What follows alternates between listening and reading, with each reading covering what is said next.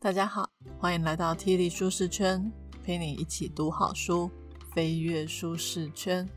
上一集我们讲了《仁慈》这本书的上半部，发现人性没有我们想象的这么坏，但这个世界呢，依旧有地方发生战争，一样有军队可以残忍的残害平民百姓。所以人性到底发生了什么事？我们有办法让变成坏人的好人再变回好人吗？或是面对这个世界上仍然有少数的坏人，我们可以做什么呢？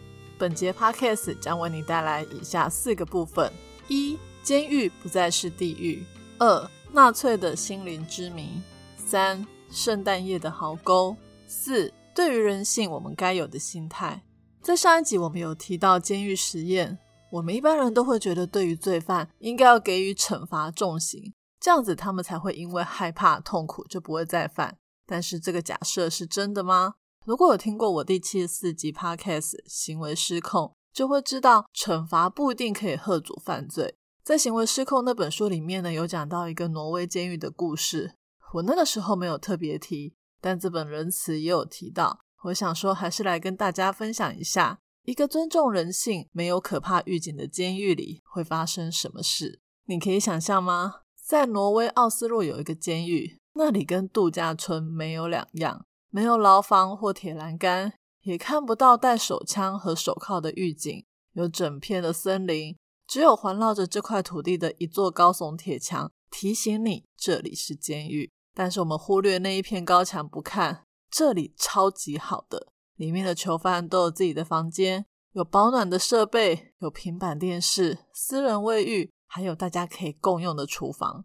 而且厨房里居然有瓷盘、不锈钢刀这种在别的监狱里面不可能让囚犯碰到的东西。这里呢也有图书馆、攀岩场，还有设备完善的录音间。录音间诶我到现在录音都还很困难诶对，要录音间到底要干嘛呢？他们也想要录 podcast 吗？不是的，他们是拿来录唱片。哇，大家不要以为这是在开玩笑，这是真的。罪犯唱片还有在外面发行呢，你可能会想说，这么棒的监狱，应该是那种金融犯罪啊，或者是罪行特别轻的人才进得来吧？错，这个监狱里面呢，有两百五十个毒贩、性侵者，还有杀人犯。这里也是挪威的第二大监狱，是不是超难想象的？而且这里还不是挪威第一个像度假村的监狱，还有一个风景很漂亮的岛屿。上面有一百一十五个重刑犯，也在过这种超爽的监狱生活。除了刚刚讲的那些跟一般人没两样的生活设备，这些在岛屿上面的重刑犯，他们也要努力的工作来维持社区的运作。像是他们会自己种田、煮东西、做木工，甚至还有囚犯通勤到岛外工作，坐的船还是囚犯伙伴们经营的渡船呢。天啊，真的是闻所未闻呢！跟我看过的台湾、美国、韩国电影、电视里面的监狱也差太多了吧？挪威人是都活在天堂吗？大家有看过女性的狱警吗？至少常看电视电影的我是没有看过。可是呢，在挪威有百分之四十的狱警是女性，而且所有的狱警呢都必须要完成两年的训练课程，他们会学到怎么跟囚犯交朋友，而不是高高在上的羞辱他们。这里的狱警呢，根本就不带武器。他们说，他们跟犯人聊天，聊天就是他们的武器。会不会有人想说，当囚犯都可以过得这么爽，那挪威的犯罪率不就超高的？因为在挪威犯罪根本就不用怕啊，进监狱说不定还比较好。但事实并不是这样的。我们来看看挪威人是怎么想的。挪威人的思考逻辑其实是这样的：他们认为。大部分的囚犯早晚都有一天会被释放。在挪威呢，有百分之九十的人会在一年内重获自由，而罪犯们回到社会里，就一定会变成某个平民百姓的邻居。他们说：“我们每年都会释放邻居出来。你们希望我们放出来的人是普通的正常人，还是一颗定时炸弹呢？”我想大家的回答应该都是正常人吧。也就是说。挪威的监狱不是在避免你未来会有犯罪行为，而是在避免你想要犯罪的意图。所有的狱警都知道，他们必须要尽自己所能来帮助囚犯回归到正常的生活。所以，监狱墙内的生活必须要跟墙外越像越好。而这样的监狱可以运作，一定是有看到好处。就像他们有去检定再犯率，就是重复犯罪的几率，结果发现从这种度假村监狱出来的囚犯，再犯率呢比那些被判处社会服务或者是罚金的罪犯还低了将近百分之五十。但是呢，提供囚犯这么棒的生活环境，政府应该要出很多钱吧？是的，每个囚犯的成本是六万多美金，是美国囚犯的两倍。但是呢，因为这一些人出狱之后的再犯率低很多，所以呢，每个人也为挪威政府省了七万多的美金。重点是受害者人数变少，这个可是无价的。那为什么《仁慈》这本书会特别提到这个监狱的事呢？我想还是回到人性的本质其实是善良的。挪威有一个典狱长说：“把人们当作粪土对待，他们就会变成粪土；把人们当成人来对待。”他们的行为就会像人，所以我们应该尊重人的本性，相信他们之所以为人，就有身为人的价值。以爱与尊重对待人，就会得到善良的循环回馈到这个社会。接着第二部分，我们来谈谈纳粹的军人。一九四四年初，第二次世界大战的尾声，这个时候呢，德国已经处在劣势的局面，东边有俄军，西边有同盟国的军队。照理说，很多人面对生死攸关的局面，应该会想要投降或是逃兵吧。但是德军不知道是被洗脑洗得太严重，还是怎样，居然没有人逃兵，还比其他国的军队更加的骁勇善战。有历史学家在战后统计，发现平均每个德国士兵比同盟国的士兵多造成百分之五十的伤亡。希特勒的军队可以说是历史上最优秀的部队之一。在这个时候呢，同盟国想要打胜仗，除了真枪实弹之外，还必须要再做更多的事。他们心想，只要打败德军的士气，应该就可以瓦解这支军队了吧？所以他们就开始用心理作战。怎么做呢？就是丢了几千万份的宣传单到敌区，宣传单上面的内容都是在讲德国已经快要失败了，纳粹的思想有多么的卑鄙，以及同盟国的目标有多么的正当。大家想想，如果你是德国人，收到这种传单，会不会让你的心理崩溃，想要投降呢？听起来好像蛮有用的。那要怎么证明这种心理战有没有效呢？在战后，有学者访问了几百名德国的战俘，问他们说：“你们有没有看到那些传单啊？还记得上面写了什么吗？”好笑的是，只有百分之五的人记得这个传单。大部分的人根本就不太记得传单上面有批评过他们国家的社会主义。盟军都以为德国人被纳粹的意识形态洗脑，想说他们是因为这样子才勇猛奋战。结果没想到，访问了这几百个战俘之后，才发现让德军如此厉害的原因，居然是因为友谊。怎么说呢？原来呢，德国在训练军队的时候，会尽量让全部的战友都待在一起。一直到新兵培养出情谊之后，才把每个人送到战场。一个德国的战俘甚至说，纳粹主义是前线后方十里处才开始的，但是友谊就产生在每一个掩护体和每一条壕沟中。也就是说，在前线只有同胞的情谊，哪来的纳粹主义啊？后来学者也发现，虽然战术训练、意识形态对军队来讲都很重要，但到头来。一支军队的强度会跟士兵的情谊有多深产生很强烈的正相关，所以呢，同袍情谊其实是打赢战争的武器。感情越好，战力越强。我们都以为德军是杀人不眨眼的坏蛋，但根据研究显示，他们有着非常好的武德，非常重视忠诚、同胞情谊和自我牺牲。其实不止德军是这样，美军也是。一九四九年的时候。有学者对五十万名美国退伍军人进行调查，发现推动美国大兵前进的力量，也不是什么爱国精神、民主政治，他们通常不是为了国家而战，而是为了同袍而战。所以这本仁慈呢，又再次让我们跌破眼镜：原来邪恶的源头不是因为坏人堕落有虐待狂的倾向，而是因为勇敢的战士们，他们是如此的团结一心。也就是说。大家的出发点其实都是良善的，那你说这样好吗？好也是很好，但坏也是很坏。就有人发现，如果要说哪一个特质是所有恐怖分子都具备的话，那就是他们都很容易被影响，他们很容易去在乎别人的想法而被动摇，很渴望被家人跟朋友看到。恐怖分子呢，不太会光凭着自己就变得很激进，通常呢要跟朋友或爱的人在一起才会越来越激进。像二零零一年世贸大楼的攻击案，就有四对兄弟牵涉在其中。还有很多恐怖行动里面的凶手也都是兄弟党，所以其实很多恐怖分子并不是宗教狂，他们是最好的朋友。当他们在一起的时候，会觉得自己的生命终于有了意义。在讲到我们到底本来是好人，但因为受到他人的影响变坏人，还是我们本来就是坏人，可是因为教育或他人的影响才变好人，这两个论点的争议，我们就必须要来看一些心理学上的研究。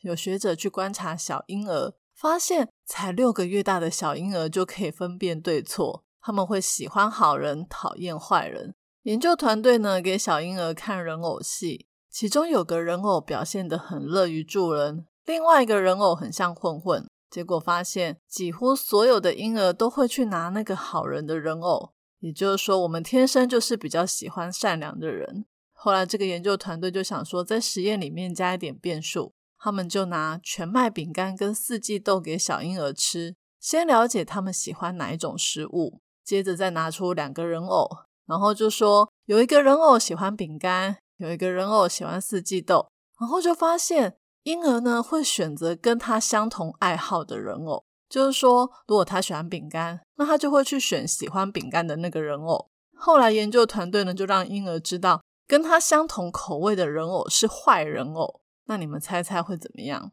结果婴儿照常选择那个坏人偶，也就是说，只要你跟我是同一国，我就喜欢你；不同国，我就讨厌你。原来呢，我们在 baby 的时候就已经有这种小圈圈的概念了。所以研究证明，我们人类呢天生友善，但是很排外。而同理心呢，跟排外的情节非常的有关。以前我们听到同理心都会觉得很好，但这本书却要告诉我们。同理心有好有坏。有心理学家说，同理心呢不是普照世界的太阳，它其实是聚光灯，它会在你生命里面挑选出一群特定的人事或特定的人。当你把光照在那一群人身上的时候，那里以外的世界就消失了。更可怕的是，我们人类的同理心其实非常的有限，我们不可能对成千上万的人同理，我们只能对看得到、听得到、触摸得到的人同理。而且同理心还会让我们对自己人非常感同身受，对敌人呢就会越不宽容。所以好人为什么会变坏人呢？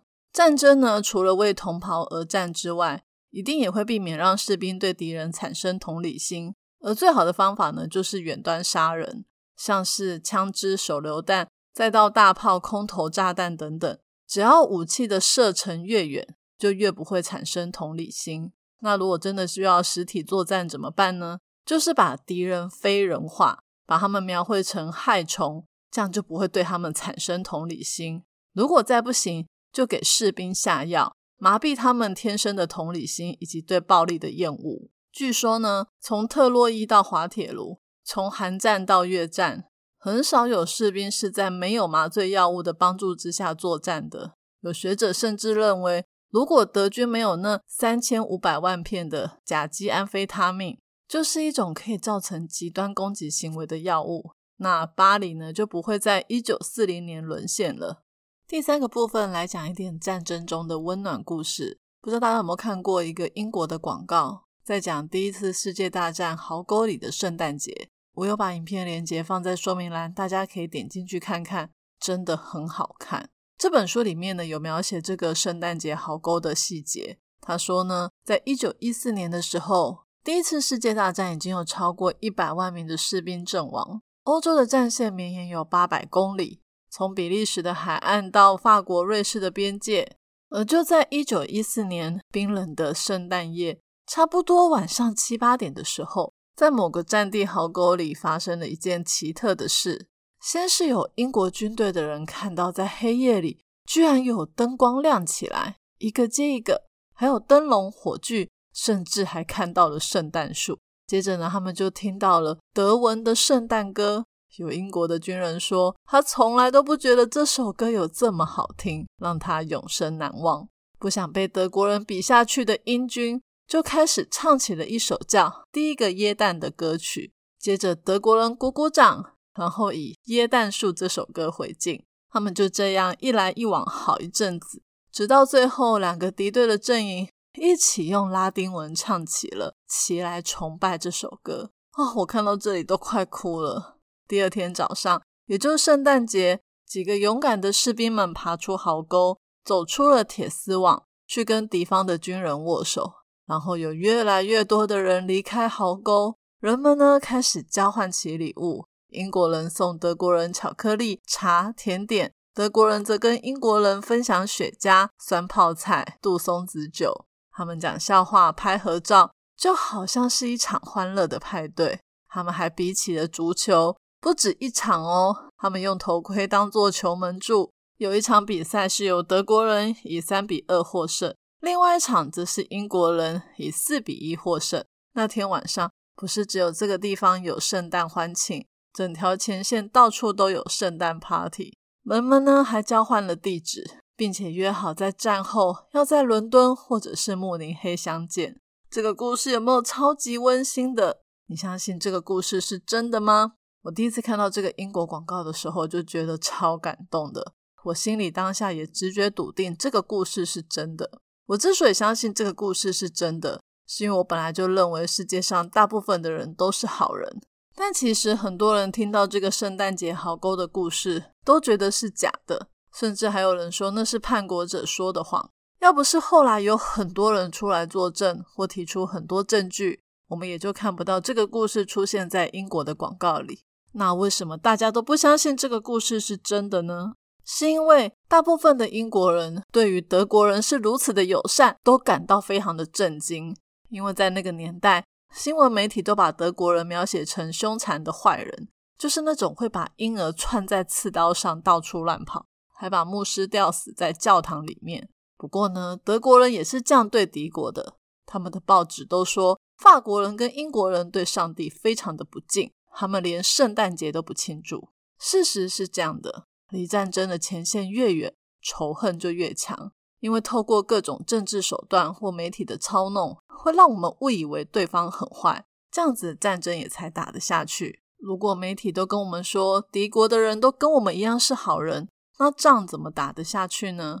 其实呢，这也是很多种族歧视的缘由。当我们跟不同种族的人离越远，就会有越多的误解。可是，只要交上了朋友，那种莫名其妙的歧视就会不见了。就像在壕沟里，两国的士兵互相聊天，一个英国的士兵还在家书里面写道：“我真心觉得我们的报纸报道实在夸张到离谱。”其实，这个一九一四年的短暂的圣诞节停战，并不是历史上唯一一个奇迹的案例。同样的事情也发生在西班牙内战以及波尔战争期间。差不多的情况也发生过在美国的南北战争、克里米亚战争和拿破仑战争里面。作者说，他希望可以以这个故事来结束这本书，是因为我们一而再、再而三的发觉自己又回到了壕沟里。我们实在太轻易忘记，不跟我们同一个阵线的人，其实跟我们一模一样。我们总是一而再、再而三的从一段距离外，用扭曲的角度来看对方。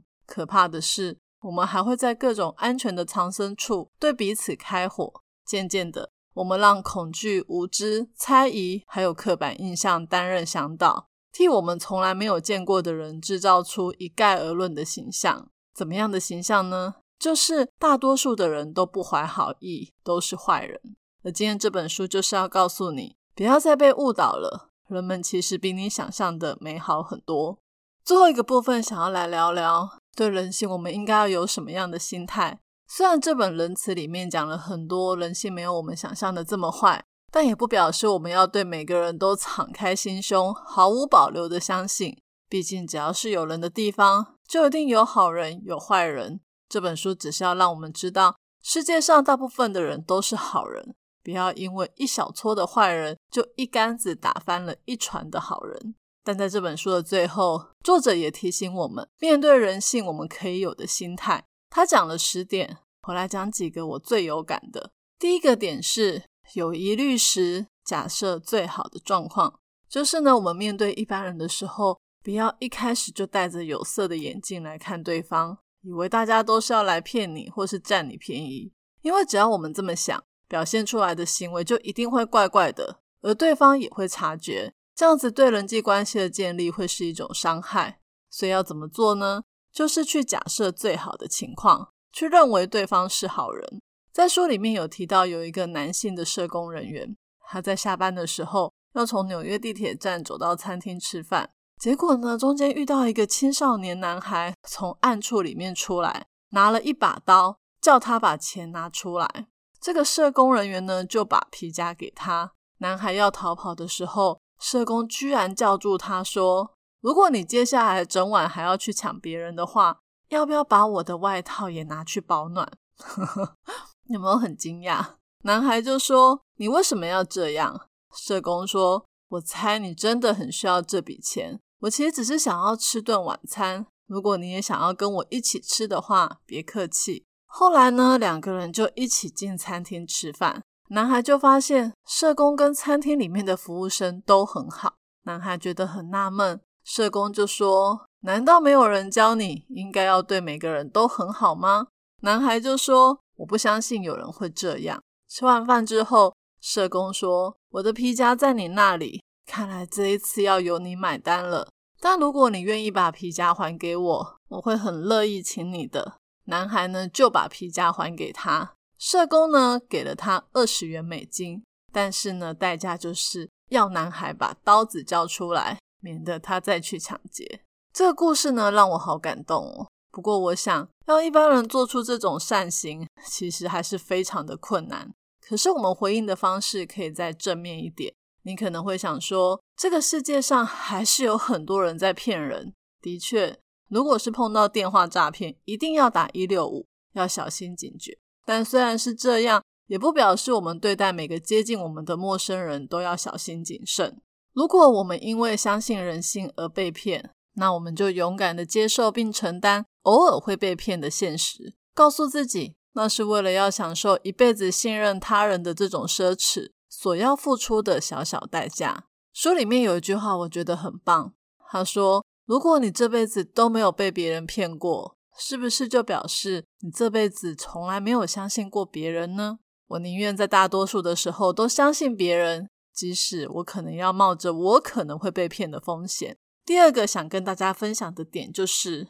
思考双赢的局面，就是我们常都会觉得，在这个世界生存就是要比个高下。很多书也都告诉我们要怎么样找到自己的竞争力，要怎么样成功的赢。但其实这个社会的运作没有这么残酷。最好的交易就是每个人都赢的交易。就像挪威的监狱，不靠惩罚人、剥夺人权来避免犯罪，而是帮助罪犯可以回到正常世界生活。对罪犯好，对狱警的身心生活也很正面，对于接纳罪犯回到社会的人民也很好，这不就是一个人人都赢的局面吗？第三个想要跟大家分享的就是少看新闻。这本书并没有否定新闻对人类的价值，只是新闻有时候为了收视率，为了营运，难免会一直报道负面的新闻，让我们以为这个世界非常的糟糕，扭曲了我们的眼光。而且还可能让我们造成族群间的对立，像是政党或是种族的对立。但也不是说你完全都不要看新闻，只是你可以不要当一个被动的接收者，不要那种人家推播什么新闻给你看你就看，那些通常都是挑过的，是为了吸引你的目光的惊悚新闻。你可以自己主动去挑选优质的新闻媒体，看一些周刊的报道，或是深度的专题。像我通常都不太看一般的社会新闻，因为看了心情超差的。可是我会去看一些主题的报道，例如现在在讲缺工、低薪，而且我也会多选几个媒体，免得只从固定的媒体看新闻会有偏颇的现象。不过呢，少看新闻之后，还是建议大家要多跟真实的人接触，去了解真实世界的状况。你就会发现，这个世界上多数的人都是很善良的。今天的说书就说到这里，最后来讲一下看完这本书的感想。这本书真的是蛮触动我的心的。我看了这本书之后，现在面对周围的陌生人，都会不自觉的带着愉悦的心情来看大家。而台湾这个社会真的是处处有温情，常常看到很多人都很善良，很愿意帮助别人。虽然每天的社会新闻还是偶尔会让我们的内心感到沮丧，但我希望每当我沮丧的时候，可以再拿起这本书，对人性重拾信心。